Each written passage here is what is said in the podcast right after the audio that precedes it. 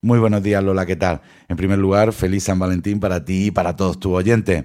De literatura hablamos durante los próximos minutos, ya que la antigua iglesia de la compañía acogió la entrega de los premios Albacara, en una edición donde, debido a la situación sanitaria que vivimos, los galardonados no pudieron estar presentes en dicha entrega y únicamente participaron los alumnos premiados en la sección Escuela de Mandarines.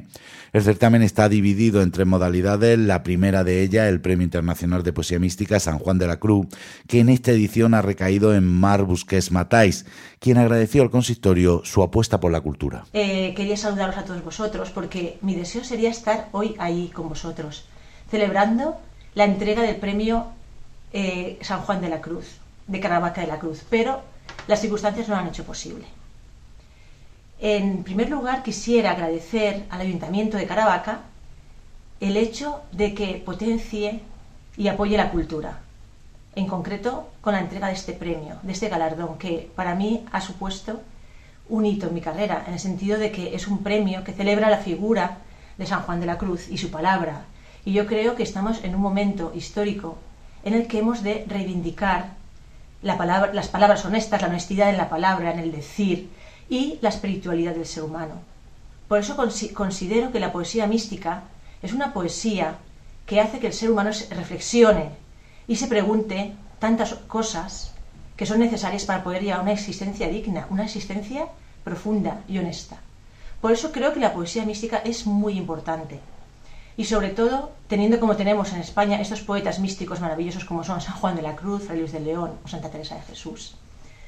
Bueno, ahí va mi agradecimiento al ayuntamiento, pero sobre todo al jurado. ¿Y por qué al jurado? Porque el jurado tiene una visión muy difícil, que es tomarse muy en serio las 300 obras, más de 300 obras que han recibido en sus manos, y que son 300 y pico ilusiones que están ahí en las manos del jurado. Entonces el jurado te lo tiene muy difícil. Yo considero que es una misión muy difícil, pero lo han, tenido en sus manos y, y lo han concedido. Entonces yo quisiera deciros y agradeceros vuestra labor tan seria y desde luego yo estoy súper contenta y, os agradezco muchísimo este galardón porque siempre eh, es un reconocimiento más en mi trayectoria. Yo llevo muchos años escribiendo y siempre he tenido algún premio que otro, pero el camino es difícil.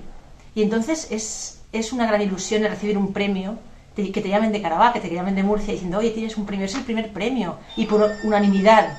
Entonces te quedas, te quedas francamente satisfecha y te das cuenta de que todo el trabajo, todo el esfuerzo, toda la pasión que has puesto, toda la ilusión, tenía mucho sentido para ti, claro que lo tenían, y para expresar y para indagar en el ser humano, pero también lo, siguen teniendo aún más porque ahora va a llegar a la gente, va a llegar a los lectores a través del libro que se va a publicar. La segunda modalidad es el Premio Internacional de Narrativa Ciudad de la Cruz, que este año ha sido para el argentino Ariel Alberto Díaz, quien explicó que un premio similar a este lo impulsó para seguir escribiendo gané el premio Jauja de Cuentos en el año 1990.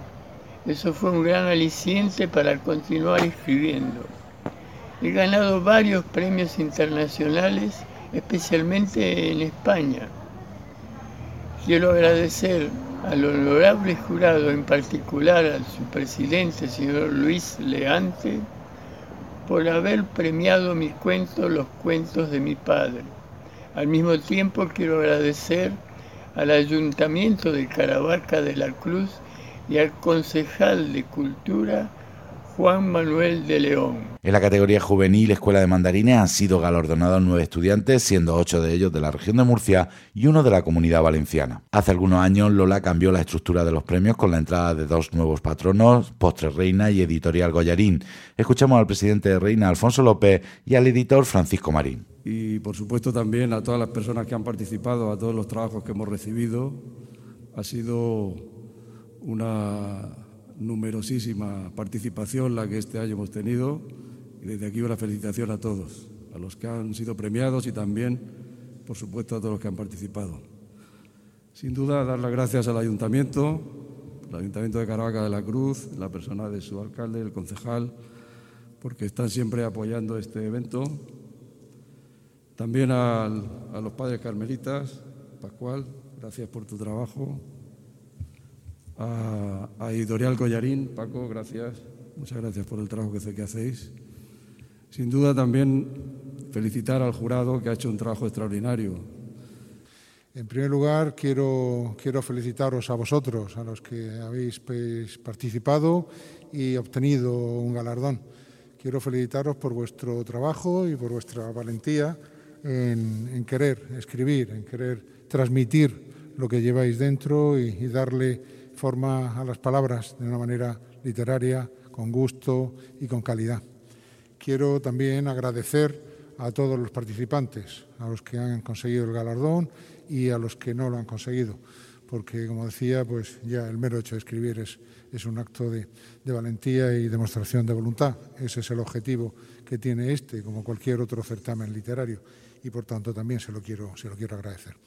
A pesar de las, de las dificultades del año que nos han obligado también a posponer eh, prácticamente dos meses eh, los, el de los jurados y la entrega de los premios, hemos podido finalmente eh, conseguir que, el certamen en, esta convocatoria haya salido adelante con la mayor de las normalidades y vosotros y el acto de esta tarde son buena prueba, buena prueba de ello. La primera edición de este certamen tuvo lugar en 1972, organizada por los jóvenes que formaban parte del grupo Albatros del Club Ediestein, surgido al amparo de la comunidad de frailes carmelitas descalzos ubicado en la ciudad.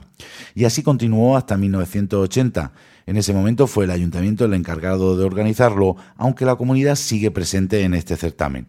Pascual Gil es el prior del convento carabaqueño. De que la cultura se dice que no ocupa lugar, no, no. La cultura forma a la persona. Fijaos lo que le pasó a San Juan de la Cruz. Y, fijaos dónde está llegando, a ese culmen de la literatura universal. Pues yo os invito a todos a que sigáis, sobre todo de la Escuela de Mandarines, a, a seguir hacia adelante, a seguir hacia adelante en la poesía, en la narrativa.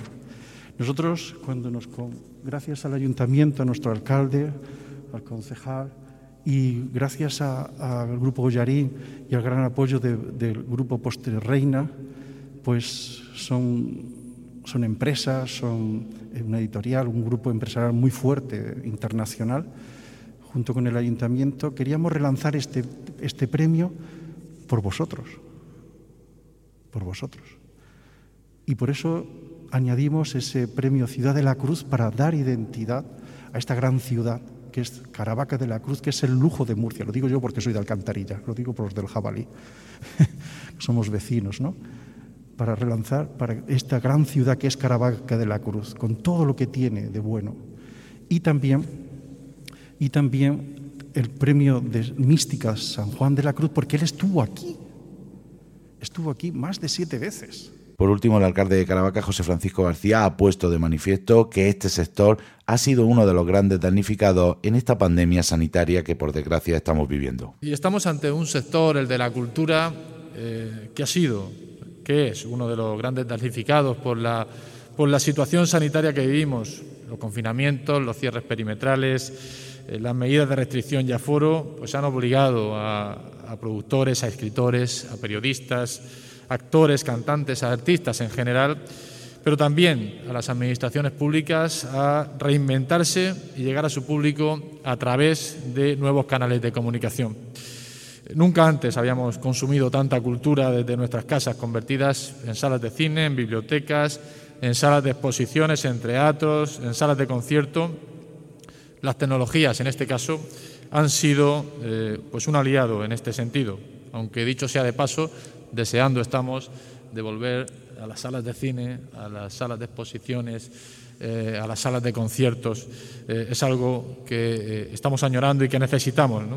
Desde el Ayuntamiento de Caravaca también hemos apoyado al sector, tanto poniendo a disposición las redes sociales para acercar a los vecinos varias actividades, como llevando a cabo una programación, especialmente en verano y en Navidad, adaptada a las circunstancias y con todas las medidas de seguridad, demostrando, valga la redundancia, que la cultura eh, es segura y se puede organizar de forma segura. El certamen literario Albacara ha sabido adaptarse a esta situación, fomentando la participación online y eliminando los trabajos en formato papel. El resultado habla por sí solo, lo comentaban los compañeros de la mesa, eh, se han recibido un número récord de, de trabajos participantes. Recordar por último, Lola, que los jurados han estado presididos por el poeta Luis Bagüe, el escritor Luis Leante y el bibliotecario Juan Antonio Martínez Piquera, y han contado entre sus miembros con profesores, escritores, editores y libreros. Un saludo y buen día.